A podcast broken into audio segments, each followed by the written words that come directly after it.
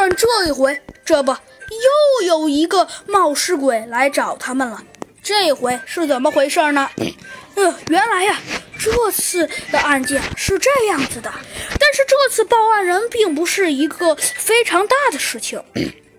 而是一个极其不起眼的小事，但是虽说是小事，却引起了猴子警长百倍的注意。事情是这样子的，这一回是一个山羊大妈，呃，前来跟他们说，说的内容很简单，就是说他们被，呃，确切来说是他们在一天遇到了街上的几个小流氓，他们呢执意说。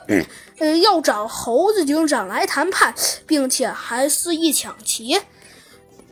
呃，就在这个时候，小鸡墩墩开口了：“猴子警长，我觉得这一回一定是你想多了。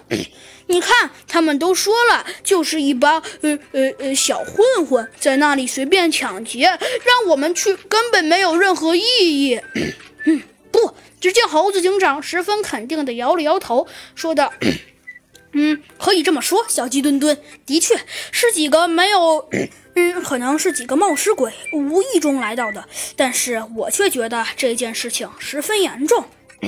呃，这个。好吧，只见，呃，看到他说不出什么非常满意的理由，他也，呃，小鸡墩墩也只好承认这件事情了。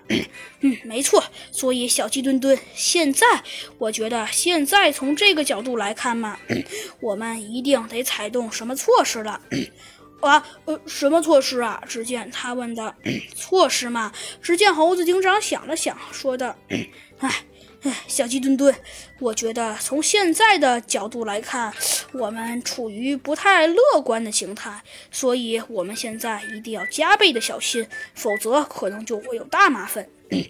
嗯，没错呀，猴子警长。可是你说这些我都懂，但是，但是你觉得猴子警长，你觉得这个案件有意义吗？没准你怎么就那么肯定的咬定，呃，是是那帮家伙们呢？